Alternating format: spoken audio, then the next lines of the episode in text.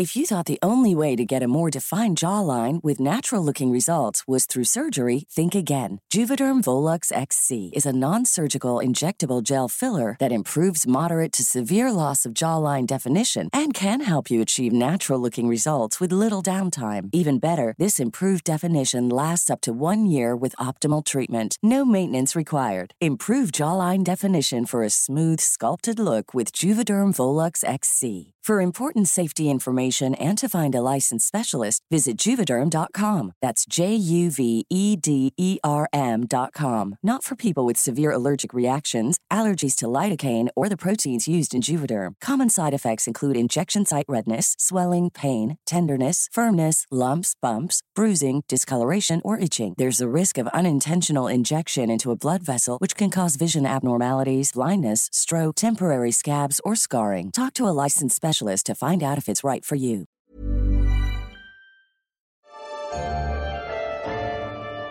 Bellos Huertos de los Dominicos, Hospital para los Heridos durante la Guerra de Intervención y Vecindad. El primer museo donado por un particular. De eso y más ha sido testigo el Museo Casa del Risco, una larga historia que comenzó en el siglo XVI.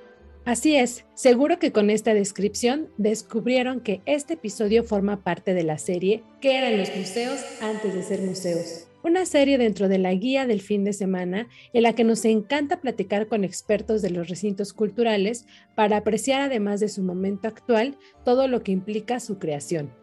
Este episodio contaremos con la participación de Andrea Carrasco Troncoso, que además de platicarnos qué era el Museo Casa del Risco antes de ser museo, nos dará detalles de qué podemos ver en este recinto en el marco de Día de Muertos. Tienen una oferta muy interesante y ya tradicional de las ofrendas en la zona de San Ángel. Mi nombre es Ariana Bustos Nava, la señorita etcétera, su guía personal cada semana. ¿Están listos? Comenzamos. La guía del fin de semana, con la señorita etcétera.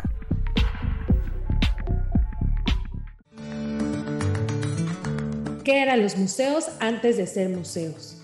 Como les comentaba, tenemos de invitada a Andrea Carrasco Troncoso, coordinadora de biblioteca y archivo histórico del Museo Casa del Risco. Andrea, cuéntanos de qué año es el edificio y quiénes lo habitaron en sus orígenes. La historia de este inmueble histórico se remonta al siglo XVII, cuando sus espacios solamente eran huertos y solares del convento de los Carmelitas Descalzos. Posteriormente pasó a ser de los padres dominicos. La construcción actual inició en el siglo XVIII y durante el tiempo en el que perteneció a don Pedro Alcántara del Valle, él la construye de nuevo. ¿Qué otros inquilinos tuvieron y qué uso se les dio a lo largo de la historia del recinto? Entre los primeros moradores de la Casa del Risco destaca el capitán don Manuel de León, ensayador primero de la Real Casa de Moneda de la Nueva España, que la adquiere y la acondiciona.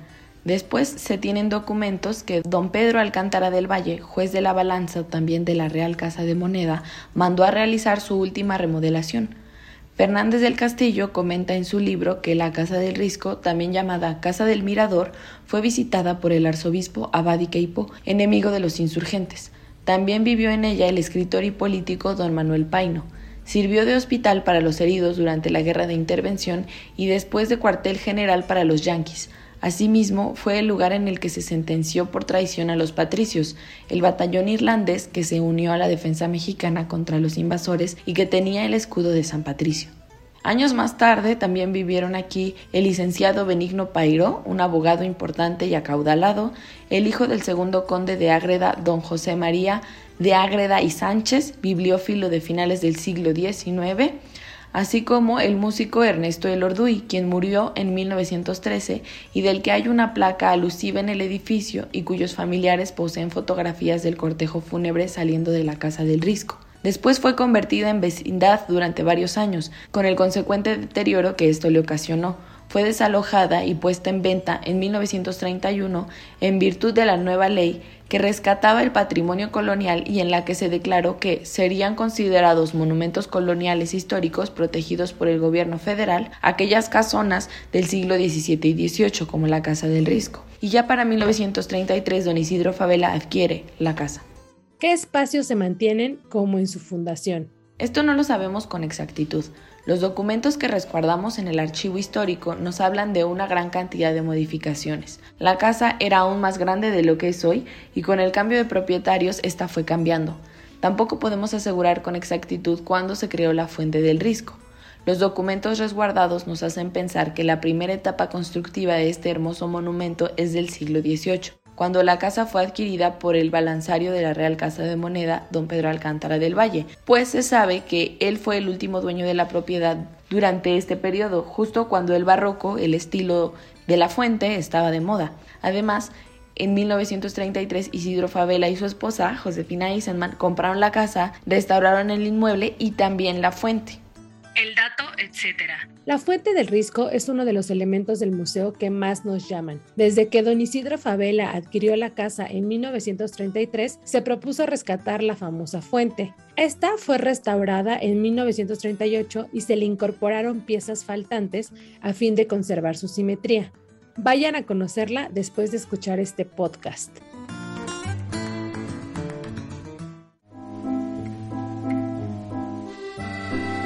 Qué eran los museos antes de ser museos. Continuamos la charla con Andrea Carrasco Troncoso, coordinadora de Biblioteca y Archivo Histórico del Museo Casa del Risco. Andrea, platícanos cuándo se convirtió este espacio en un museo. Es en 1958 cuando el matrimonio Favela decide donar su Casa del Risco al pueblo de México a través de un fideicomiso del Banco de México. Fue el primer museo en México donado por un particular y bueno, además el matrimonio propuso al gobierno federal la adquisición del edificio contiguo a la casa para instaurar una biblioteca que contara con todos los servicios. Fue así que en 1963 es inaugurado el Centro Cultural Isidro Favela, el Museo Casa del Risco y su biblioteca. ¿Qué exhibe o en qué está basada su colección? La colección reunida a lo largo de varios años por el matrimonio Favela se expone de manera permanente en las siete salas. Están exhibidas alrededor de 600 piezas entre pinturas y esculturas y están distribuidas de forma temática, respectivamente ambientadas con mobiliario, textiles, artes aplicadas y decorativas. Una de las salas favoritas es la que se reintegró como originalmente era utilizada cuando el matrimonio Favela la habitó, o sea, el comedor y también contamos con un espacio que recrea el estudio de Isidro Favela. Además tenemos obras de grandes artistas novohispanos, mexicanos y extranjeros, como Miguel Cabrera, Cristóbal de Villalpando, José María Velasco, Agustín Arrieta, François Clouet, así como obras de pintores contemporáneos y amigos de Isidro Favela, Carlos Mérida, Roberto Montenegro, Ernesto García Cabral, Pastor Velázquez, por citar algunos. ¿Cómo es una visita en el marco del COVID? En el museo aplicamos el protocolo de medidas sanitarias. El uso de cubrebocas es obligatorio en todo momento. Al entrar los visitantes deben pasar por el tapete desinfectante, tomar gel antibacterial, se les toma la temperatura y el aforo en cada uno de los espacios está controlado. Además ventilamos las salas y desinfectamos los espacios para que nuestros visitantes tengan la confianza de que están en un espacio seguro en todo momento. Y bueno, vamos a una parte especial que quiero que nos platiques. Cuéntanos qué tienen contemplado para Día de Muertos y platícanos también sobre las ofrendas que habrá, porque como les comentaba al inicio del capítulo, la zona San Ángel en estas fechas se caracteriza por las ofrendas monumentales que exhiben en distintos espacios y uno de ellos es el Museo del Risco. Este año el Museo Casa del Risco reactiva sus actividades habituales en estas fechas.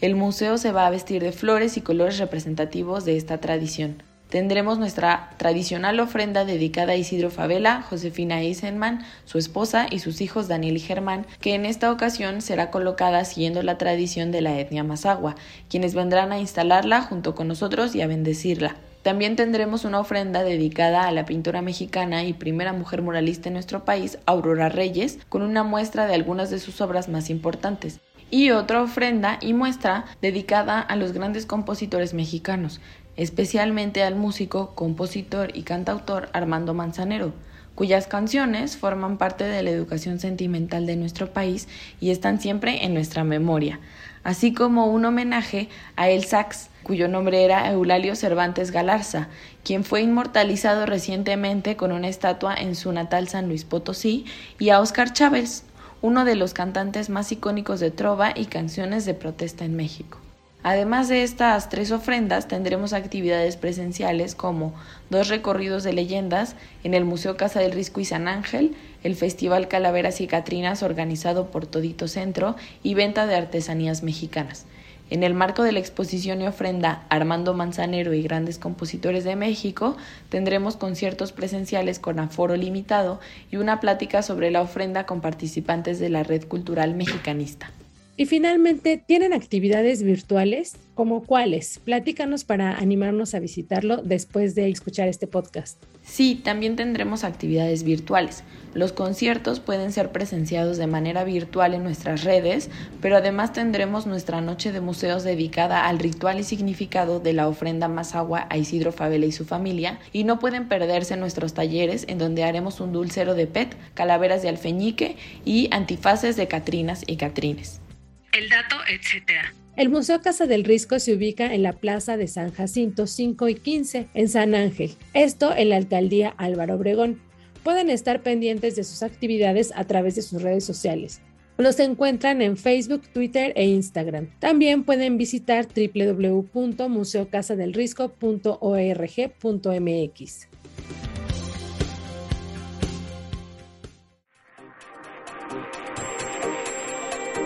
La guía en segundos. Bazar para brujas modernas. Este fin de semana se llevará a cabo una edición más de Mágica Verbena, el tercer aniversario de un evento que convoca a marcas y propuestas que fortalecen el cuerpo y espíritu. Hallarán saumerios, cuarzos, velas, accesorios, aceites esenciales, amuletos, prendas místicas de diseños únicos y bueno, hasta brebajes y otros alimentos con toque brujil. Además, habrá lectura de tarot, tatuajes y un concierto. Cada edición es de temática distinta y esta ocasión estará inspirada en la fuerza creadora de lo femenino que representa el arquetipo de la triple diosa. Esta simboliza las distintas temporalidades, edades y facetas de la mujer que se hace a sí misma. Todo esto en una atmósfera que recuerda las sesiones espiritistas del siglo XIX. Si quieren saber más de este evento, pueden escuchar el episodio anterior de la guía del fin de semana, donde platicamos con las creadoras de Mágica. Ellas fueron nuestras invitadas y nos contaron más de la esencia que tiene esta expoventa Bazar. El evento sucederá el 23 y 24 de octubre en Lucerna 34, en la colonia Juárez de la Ciudad de México. El horario es de 10 de la mañana a 7 de la tarde. La entrada es libre y pueden llevar a sus perritos porque es pet friendly. Festival de Poesía en Voz Alta comenzó la 17 edición de uno de los eventos más representativos de Casa del Lago, el Festival de Poesía en Voz Alta. Esta es una edición virtual que es casi seguro que nos estremece. Lleva por título Recuperar desde la voz y buscará, nos dicen sus organizadores, evocar la creación vocal y artística de actos sonoros, performativos y poéticos que experimenten explorar la capacidad de la palabra enunciada para recuperar su fuerza simbólica y de acción en momentos donde la idea de presencia corporal, palabra y gesto parecen más necesarias que nunca. ¿Cuánto poder en una descripción, no creen?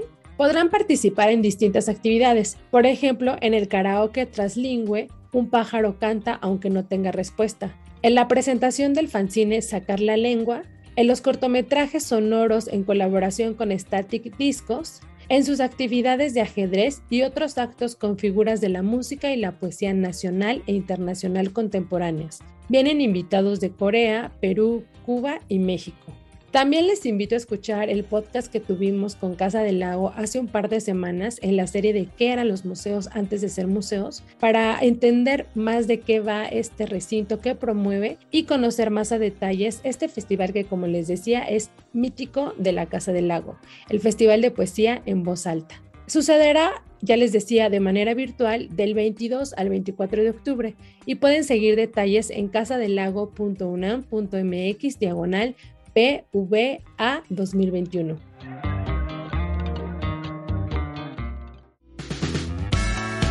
Así damos por concluida una entrega más de la guía del fin de semana, un episodio de la serie ¿Qué eran los museos antes de ser museos? Cada vez se nos hace más irresistible visitar estos recintos, en especial porque ahora sabemos lo que tuvieron que pasar para convertirse en museos. Esta es la entrega 21 de la serie y se estrena el 21 de octubre del año 21. 21, 21, 21. No sé muy bien qué significa en la numerología, pero sé que si están escuchando esto seguro les traerá buena suerte. Recuerden que pueden seguir la conversación conmigo o compartirme recomendaciones también en mis distintos perfiles. Me encuentran como la señorita etcétera en Facebook, Instagram, Twitter y a veces TikTok. Gracias a la productora de este espacio, Natalia Castañeda. Si tienen algún comentario y o sugerencia sobre este espacio, los que se generan desde la Organización Editorial Mexicana, pueden escribirnos al correo podcast.om.com.mx. Gracias por escuchar y hasta la próxima.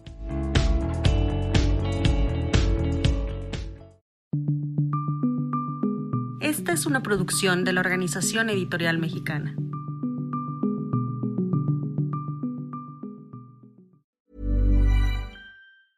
If you thought the only way to get a more defined jawline with natural looking results was through surgery, think again. Juvederm Volux XC is a non surgical injectable gel filler that improves moderate to severe loss of jawline definition and can help you achieve natural looking results with little downtime. Even better, this improved definition lasts up to one year with optimal treatment. No maintenance required. Improve jawline definition for a smooth, sculpted look with Juvederm Volux XC. For important safety information and to find a licensed specialist, visit juvederm.com. That's J U V E D E R M.com. Not for people with severe allergic reactions, allergies to lidocaine, or the proteins used in Juvederm. Common side effects include injection site redness, swelling, pain, tenderness, firmness, lumps, bumps, bruising, discoloration, or itching. There's a risk of unintentional injection into a blood vessel, which can cause vision abnormalities, blindness, stroke, temporary scabs, or scarring. Talk to a licensed specialist to find out if it's right for you.